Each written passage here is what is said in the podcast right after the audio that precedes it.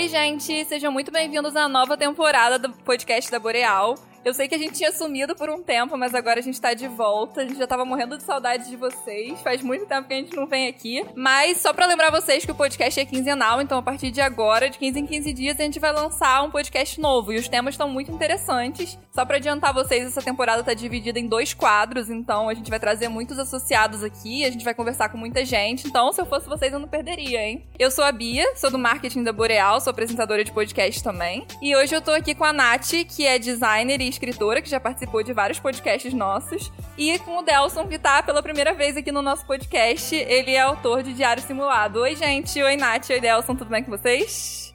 Oiê, tudo, tudo, tudo indo nesse domingo pacato que está em Curitiba, mas tudo bem.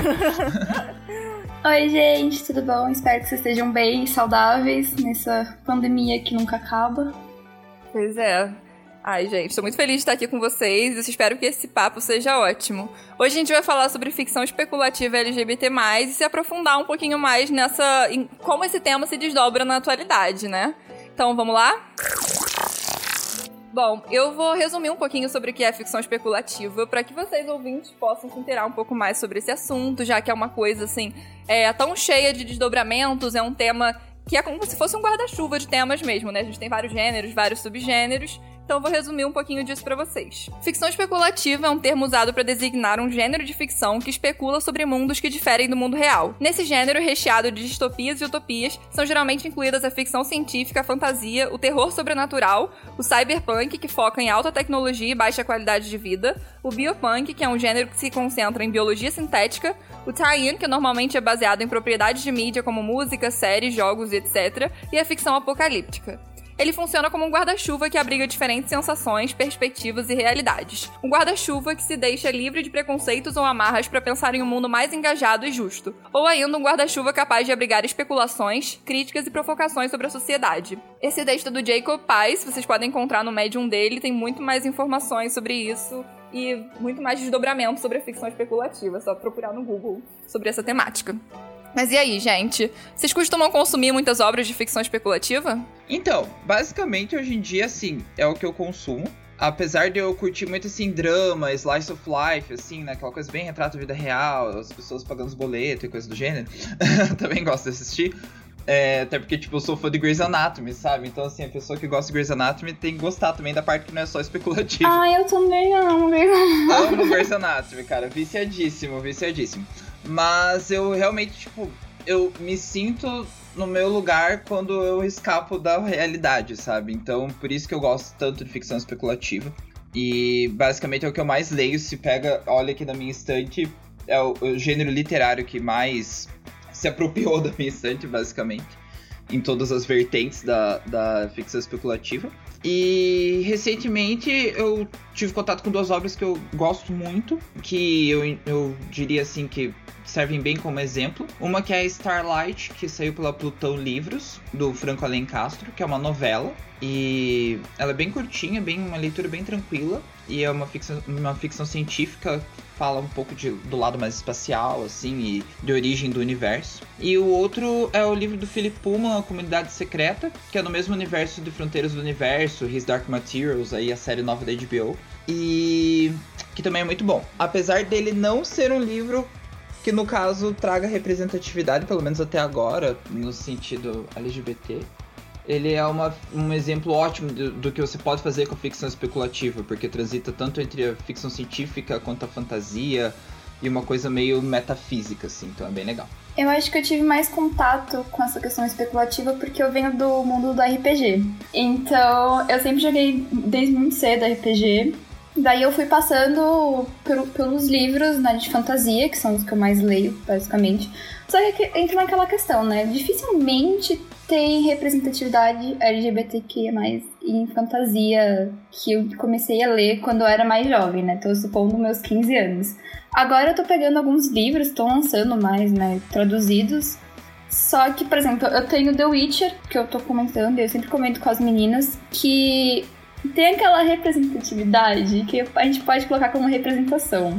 Porque a Siri, não sei se o pessoal que escuta conhece, ela é bissexual, ela é assumida, né? Ela tem uma relação com a mulher no livro. Tem interesse em homem, mas ela não chega a ter uma relação física com algum homem, então eles consideram como bi, pelo menos o autor considera ela. Só que é aquela questão feitista de sempre que a gente escreve. Aí as outras IAs que eu tenho, que eu tô vindo pra cá porque tem Garotos Corvos, né? Que é um que ficou bem famoso, que trata. Eu tô lendo a novela do Maldoso Shi, que é uma novela chinesa que tem protagonismo gay. São esses que eu estou lendo atualmente, né? E são os que eu tenho mais referência, porque eu, eu sou muito mais ligada à fantasia do que outra coisa. Mas a questão, né? Representatividade é sempre uma coisa muito falha nessa questão de LGBTQI+, e até mesmo de mulheres, né? Porque sempre tem aqueles estereótipos que sempre trazem, que a maioria é um autor homem, né, cisgênero e hétero branco. Então, estereótipos nunca saem. É, da minha parte, eu me aproximei mais de ficção especulativa depois que eu entrei na Boreal. Porque, assim, eu lia vários. Sempre li bastante, leio vários temas, mas, assim, ficção especulativa eu me aproximei mesmo mais depois que as meninas começaram a falar dos livros. Elas falavam super bem e eu comecei a ler, né? Teve um livro que eu li há pouco tempo que se chama Os Imortalistas, da Chloe Benjamin. É muito bom. É, ele fala sobre a história de quatro irmãos, são quatro crianças, e elas acabam descobrindo que tem uma vidente na cidade que pode dizer para elas com quantos anos que elas vão morrer. E elas acabam descobrindo que elas vão morrer muito cedo. Elas vivem aquela vida pacata, assim, sempre na mesma rotina. E com isso elas acabam vivendo, de, decidindo viver de uma outra forma, né? De uma forma que acaba sendo mais aventureira, mas ao mesmo tempo mais inconsequente. E é bem interessante, assim. Eu não sei se eu posso dizer que tem representatividade, tem representação, porque um dos personagens principais é gay, mas ele tá num lugar completamente estereotipado, né? Tanto que ele tem AIDS no livro e tal. Então, assim, não é uma coisa que eu possa dizer que ah, ele saiu completamente do lugar comum, mas é um livro sim de ficção especulativa porque ele é bem diferente, assim, ele é posso dizer até que ele tá um pouco dentro de ficção científica e é, é uma história assim bem, bem assim, você fica bem entretido querendo saber o que, que vai acontecer. E outro que eu, que eu comprei, não, mas não li ainda, é Carry On, da Rainbow Rowell, né? Esse vocês falam bastante, que amam, os associados adoram. Todo mundo fala. é, é de ficção fantástica, mas eu quero muito ler, não tive tempo. Mas eu também ainda não li, então estamos juntos. É. Ainda já leu, Nath? Não, não li ainda, mas eu sempre falo. Eu, eu, fico, eu fico pegando por conta do, da música, né, do Carry On que eles estavam falando. E eu queria ler justamente eu gosto dessa música. Então somos o clubinho que ainda não leu. Sim, o clubinho que não leu ainda. e que ouve todo mundo falando pra ler o tempo inteiro, né? Tem que pegar pra ler esse livro. Sim. Agora que vai ser relançado, eu tô esperando, né, pra comprar. Tipo... Sim, pra as pessoas ficarem mais padronizadas na estante. é, ele tá aqui em casa, tô doida pra ler. Tem a canção de Aquiles também, né, que as pessoas falam bastante, que é maravilhoso Sim. e tal. Esse também eu não só li ainda. A, a Cersei, que é da mesma autora, né? Ah, a Cersei eu tô começando aqui. Cersei eu também li, gostei bastante. Source também tem um pouco, né, de... Não tem, assim... Não sei se tem representatividade, mas tem algumas coisas que dão a entender que... Eles citam, porque citam o Aquiles e... Citam. Na, na Cersei eles dão uma do romance deles. Mas assim, é tipo bem por cima porque é a história dela.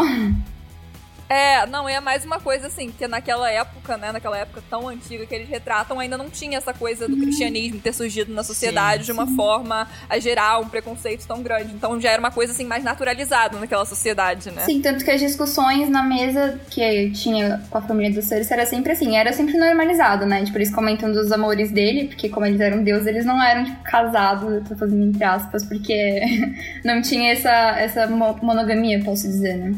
Então eles comentam do, dos romances dele com homens, mulheres, mas nunca tem essa, esses comentários que geralmente teria, né, de pós-cristianismo. Pois é, eu acho que eles chegam até a falar, né, pra Cersei quando ela, é, quando ela tá naquela ilha. Ai, desculpa dela. Não, pô, tudo bem, é. eu não tenho problema com spoiler. tudo certo. acho que eles chegam até a falar, tipo, ah, se você quiser ficar com alguma mulher. Eles não falam alguma coisa assim? Acho que eu lembro. Sim, eles, eles tratam com uma, uma naturalidade, né? Como tem que ser tratado. Tipo, é uma discussão normal, dão, como que eu posso falar, conselhos, né? Entre uhum. elas, tipo, nunca tem. Tanto que eu acho que ela conversa com o filho depois, mais pra frente, sobre isso.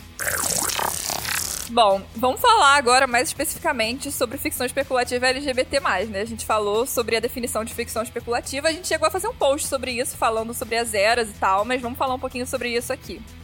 Bom, a ficção especulativa foi dividida em várias eras e, com o passar do tempo, personagens LGBT começaram a aparecer nas histórias. Na primeira era, que foi a Era Polpa, entre 1920 e 1930, quase não existiam personagens queer, porque o público simplesmente não aceitava. Já na Era de Ouro, esses personagens começaram a aparecer, mas sempre de uma forma caricatural.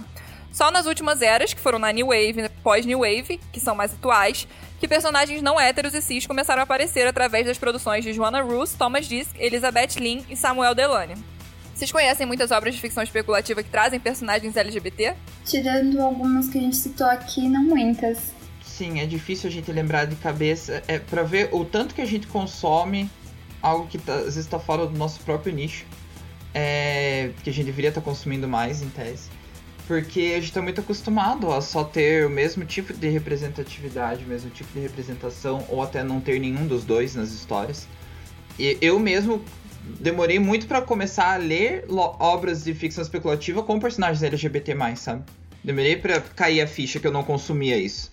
É, tipo, recente. Acho que foi mais essas discussões de agora, porque eu também lembro que eu consumi, comecei a consumir representatividade muito recente, vai, daqui uns dois anos pra cá, tipo, na minha adolescência eu quase não consumi nada, consumia histórias romance, ficção especulativa hétero, sabe? Não, não lembro, assim, de memória, tipo, algum livro, tirando Carmila, que eu acho que é uma coisa que eu consumi na minha, no meu colegial, que tinha a vampira lésbica, né? Mas de resto, não lembro. Ou talvez Entrevista com um Vampiro, vai, que é um filme famoso. Só que o filme não é, retrata o romance deles, né? Deixa subentendido. Só que depois no livro você vai ver que eles têm romance, enfim. E por que, que vocês acham que quase não existe LGBT em ficção especulativa? Olha, eu acho que vem muito desse hábito que a sociedade dita pra gente que a gente deve consumir só aquilo que é normal, entre aspas.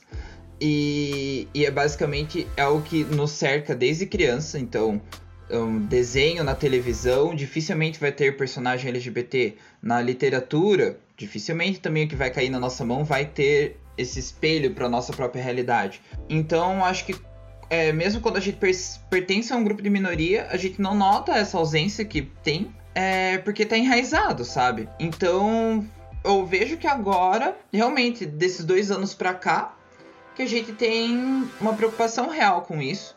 E a gente pode chegar numa livraria agora, seja ela virtual, seja ela física, e perguntar por obras que possuem representatividade que a gente vai conseguir achar. Mas há uns anos atrás eu não me vejo entrando na livraria e alguém conseguindo citar uma também.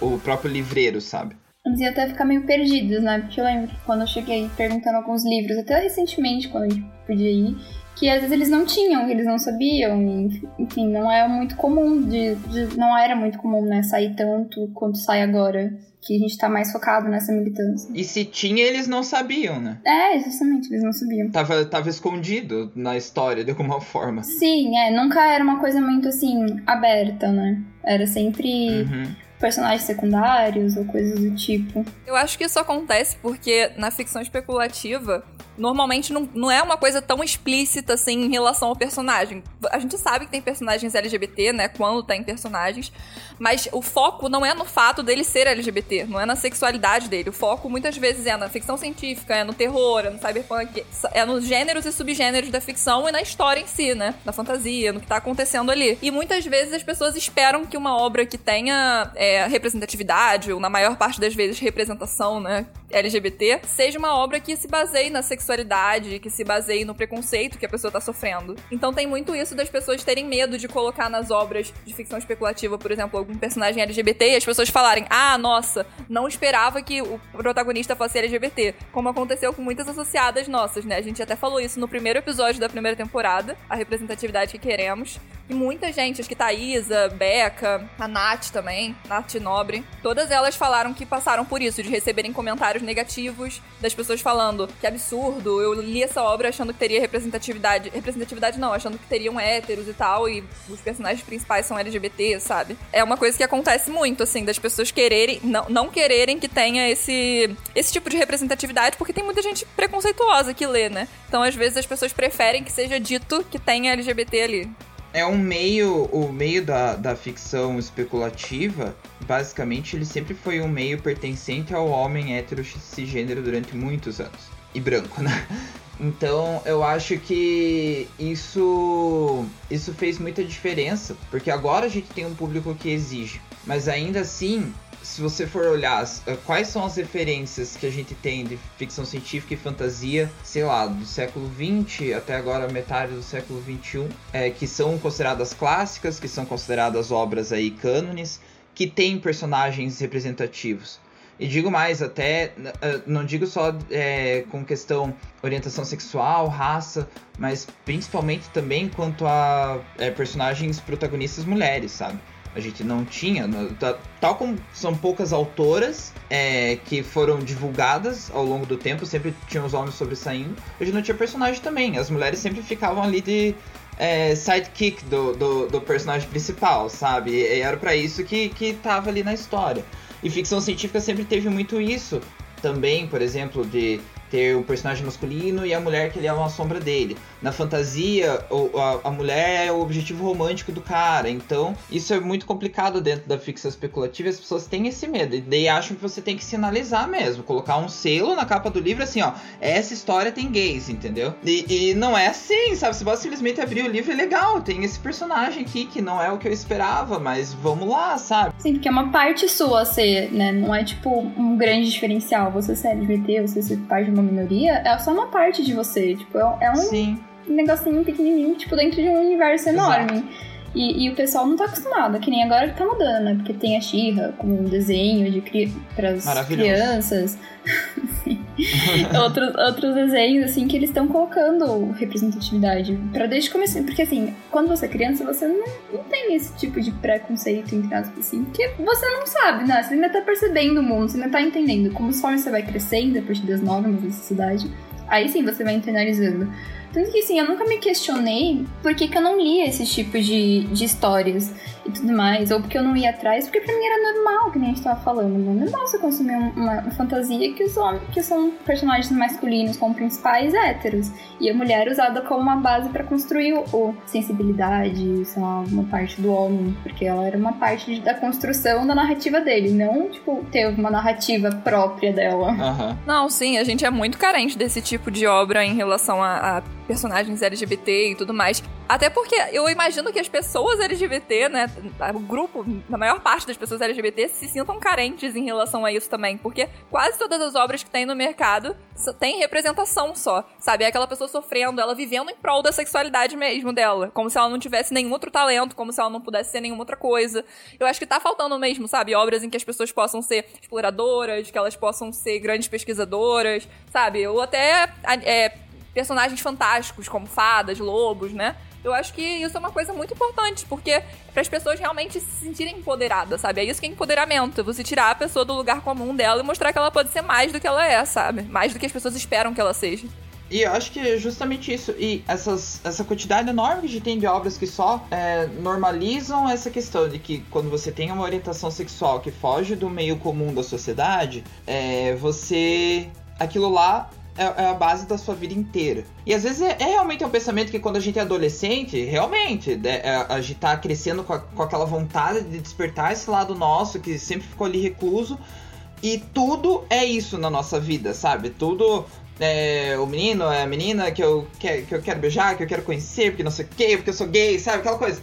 Mas assim, isso passa, você começa a crescer, você começa a aprender outras coisas sobre a tua vida e que isso é só uma característica em meio a tantas que você tem, sabe? Nós somos pessoas é, com muitas possibilidades, somos pessoas com muitas características. E eu acho que ainda é difícil, mesmo para quem produz é, sua arte, seja ela escrita, qualquer forma de mídia, pertence a, ao grupo LGBT e ela ainda escreve sobre essas descobertas porque ainda é a forma como quem tá ao redor dela filtra essa informação. E, e, e escrever nada mais é do que a gente é, usar o que a gente observa como realidade, seja do que as pessoas pensam diante de alguma coisa, do que você pensa, e transformar em metáforas e transformar em palavras. Então, se a gente convive demais nesse meio que só observa dessa forma, a gente também entra numa zona de conforto para levar conforto para essas pessoas, sabe? E aí que não é o certo. E eu até vi as pessoas falando na. Teve uma live, né, da parada LGBT esse ano, porque não pôde ser presencial por conta do coronavírus. as pessoas falando que é, na maior parte das vezes a gente entra numa livraria, entra numa biblioteca e o que a gente encontra é uma estante ali, né, LGBT, ao invés da gente entrar e ah, achar vários livros LGBT. E algumas pessoas reclamam disso, dizendo que ah, isso é uma forma de discriminação, você separar essa estante né, do resto dos outros livros. Mas na parada, é, as pessoas que estavam lá, Nathalie Neri, né, é, o Diva Depressão, entre outras pessoas, falaram que eles ainda acham que isso é muito importante porque ainda tem muito, pouco, muito poucos livros né, LGBT. Então, para as pessoas conseguirem ter essa oportunidade de achar os livros, precisa ter ainda essa divisão. Só que não é porque precisa ter essa divisão que o livro precisa focar nessa vivência sofrida e tal. Você pode até falar que tem personagens LGBT, mas não precisa ser focado nisso, não precisa ser focado no estereótipo, sabe? Pode ser um livro de representatividade.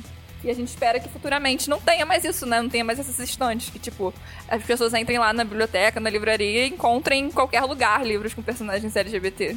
É, a gente fica nichado, né? É igual pensar em. É, é, sempre separado: minhas leituras e livros nacionais, minhas leituras e livros gringos.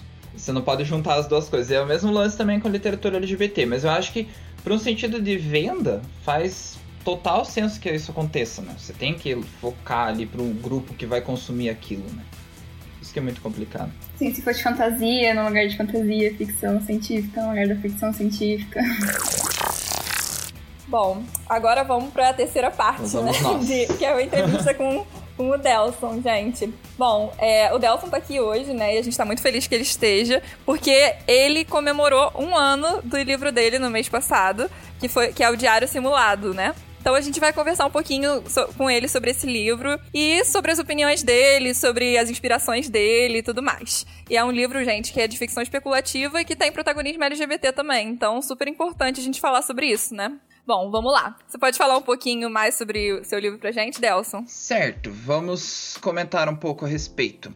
O Diário Simulado, ele surgiu numa fase assim, meio estranha da minha vida, e o Cyberpunk foi um jeito de metaforizar o modo como eu tava vivendo naquela época, assim. Então, era balada, era noitada, era uso excessivo de tecnologia, até que eu comecei a perceber que eu tava, de certo modo, simulando quem eu era de verdade por dentro. E muito disso acaba nas entrelinhas ali do livro, né? Além da observação desses cenários, que até como eu comentei agora há pouco, eu vejo muito escrito como uma observação de vida, né? Você tem que é, ter uma leitura de mundo, além da leitura dos livros, para você conseguir escrever uma história. E então, nesses ambientes que eu vivi durante um tempo, conheci muito tipo de gente, observei muito tipo de gente e me vi também em situações que eu não me via antes. Então, isso foi se transformando na narrativa ao pouco. Eu, aos poucos, desculpa. Eu comecei a colocar o livro no, no Wattpad de, de uma forma despretensiosa, assim. A ideia era ele ser um como que eu posso dizer? Um spin-off de um outro livro que eu já tinha lançado, mas ele acabou se tornando uma coisa completa sozinha ali. Eu meio que nem precisei do outro livro, ele tá engavetado até hoje. E a história acabou ganhando vida assim, eu acho que foi o melhor que aconteceu. Então no diário a gente tem a Shura, que ela é a protagonista. É... Ela está assim, um relacionamento de idas e vindas com a namorada dela. Ela tem uma família bem desajustada, com várias contas para pagar e uma tia inquilina insuportável que mora lá e não paga aluguel. Então, coisas assim da vida, né? Os perrengues. E ela começa a traçar um plano para se livrar desses perrengues e conseguir a independência financeira dela. Então ela decide prestar concurso para se tornar policial em Nova Avalon, que é a cidade cenário do, do livro. E conforme ela faz esse concurso, coisas vão acontecendo nessa cidade, na vida dela, em que ela começa a se envolver em um mundo que ela não sabia que ele era daquele jeito. Então ela começa a questionar se o que ela vive realmente é a vida palpável e o mundo real e físico, ou se ela não está vivendo uma simulação inventada pela cidade. Então a partir daí começa a desencadear a loucura inteira do livro, basicamente. Nossa, incrível, né? É muito diferente, assim, do que a gente costuma ver, realmente. Muito incrível. E como que surgiu o seu interesse pelo cyberpunk? Você sempre foi interessado pelo cyberpunk ou surgiu mais, assim, nessa época mesmo da de escrita do seu livro? Olha, eu, quando, quando eu comecei a escrever o livro, ele já me veio com essa estética. Eu já pensava em, em cidades futuristas, uh, bem Blade Runner, bem com neon e, e, hologramas e coisas assim. E eu não conhecia o nome Cyberpunk ainda. Eu ainda não tinha essa. Eu conhecia, lógico, mas eu não é, tinha essa identificação com o gênero. Para mim era ficção científica, era isso. Então, quando eu comecei a escrever o livro, eu me dei conta desse cenário e de alguns leitores foram comentando: Nossa, me lembra isso, me lembra aquilo. Deu, ah, interessante. Daí fui me aprofundando, então eu conheci o gênero e estudei e fui em busca de, de obras é, que já existissem do gênero. Me percebi é, sendo um, uma pessoa que já consumia há muito tempo obras cyberpunk, mas não tinha me tocado ainda. E foi aí que surgiu o interesse principal e que eu me vi um escritor de ficção científica. Eu olhei os meus primeiros manuscritos assim engavetados e vi que eles já eram ficção científica também.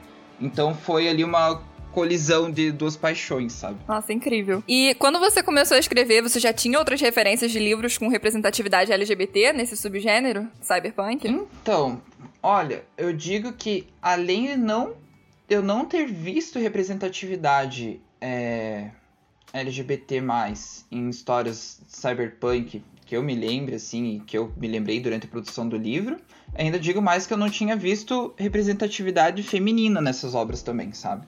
E então a Shura surgiu para mim uma mulher lésbica já, de cara. Ela não tinha outra. É, é, não seria ela se ela não fosse assim. E eu de repente percebi, tá, mas a gente já não tem nem mulher. Na ficção científica é muito difícil. Acontece muito de terem mulheres sim, mas elas servem ali de um colírio para o público masculino que consome aquele livro. E até mesmo do próprio autor, reflexo de vontades do autor e coisas assim. Então, quando eu vi essa falta, eu pensei, então eu preciso tentar fazer isso da melhor maneira possível e fazer isso direito, sabe?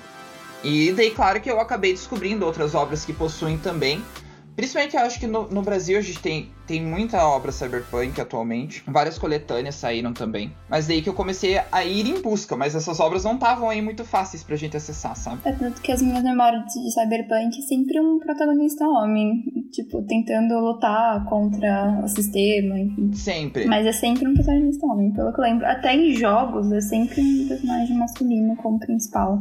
Agora tá surgindo essa questão de você poder criar o seu próprio personagem, mas até antes não era, né? Sim, eu também não tenho referência feminina nesse, nesse subgênero, não. Só você agora, Delson, revolucionando o mercado. É, a, a gente pensa, assim, eu vi muito em anime, sabe? Anime tinha tem bastante anime ficção científica e tal, que, que tem, até alguns foram referências para mim. Mas ainda, claro, que existe certo estereótipo, mas houveram algumas protagonistas mulheres em anime de ficção científica. Mas, assim, literatura realmente sempre foi a. Ela sempre foi a parceira, ela era o Robin do Batman, entendeu? Uhum. Ela nunca era o Batman. Sim, sim. E você criou um site e uma rádio pra história, né? Com o objetivo de gerar imersão durante a leitura.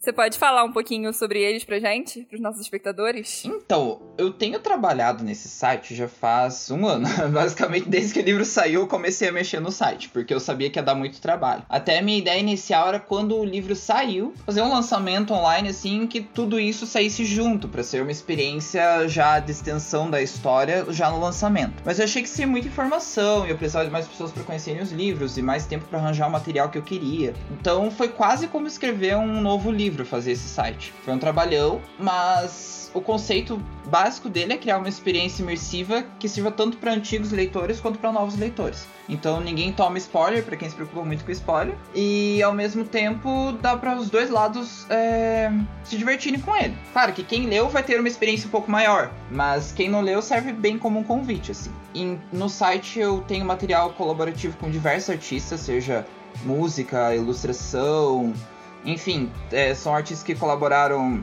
com obras enviadas, ou eu paguei alguns artistas também para fazerem essas produções. Ali a gente tem também a rádio, que a rádio, dentro do livro, música sempre foi inspiração, tanto na hora de escrever quanto para as coisas que acontecem no livro, sempre tem alguma parte citando uma música, alguma coisa. E daí eu coloquei a rádio como um easter egg de coisas que eu planejo para frente envolvendo esse universo. Então até tem ali a música da cantora Nausicaa, que é a diva pop de Nova Avalon, do universo da história. E eu pretendo trabalhar ela aí pro futuro. Então a ideia foi criar essa grande experiência, quase como uma edição de luxo do livro, sabe? Nossa, eu achei isso maravilhoso, porque eu tenho muita carência disso quando eu tô lendo algum livro, de realmente ter uma playlist ali, sabe? De ter uma coisa que me traga uma maior imersão no livro. Tanto que às vezes eu mesma que crio uma playlist. Sim. Quando eu tô lendo, por exemplo, As Brumas de Avalon, eu vou lá e coloco música celta. E eu sempre pensei nisso, cara, os autores podiam Sim. fazer isso, sabe? Criar uma experiência mais imersiva. Eu achei isso maravilhoso.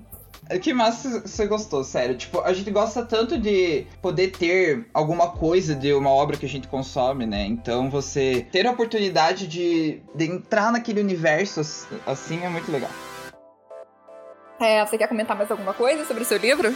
Bom, acho que espero que as pessoas possam dar uma chance aí pra história. É uma história que deu bastante trabalho para desenvolver, porque ela não tem uma narrativa linear, então você nunca sabe se aquilo é real, se não é, se você está no futuro, se está no passado. Tem indicativos, mas cada um cria a sua própria ideia do final da história. E além disso, ela ganhou o, o The Watches em 2018 uh, ah, como criador de mudanças dentro da categoria. Essa categoria contemplava as obras que são de gêneros já conhecidos, mas que trouxeram alguma diferença, seja em representatividade, em forma de contar a história.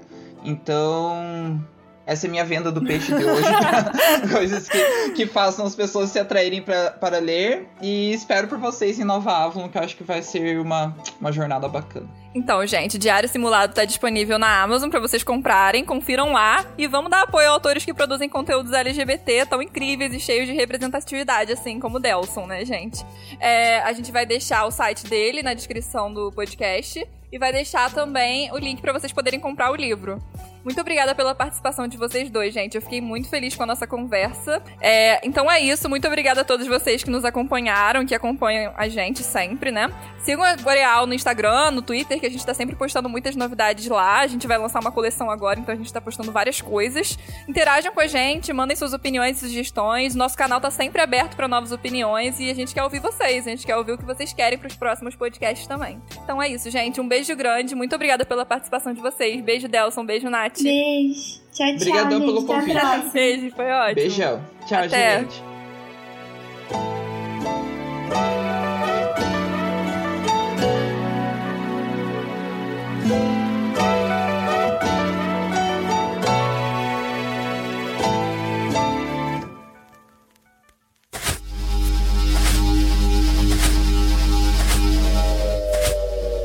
Esse podcast foi editado pela Miragem. Até o próximo.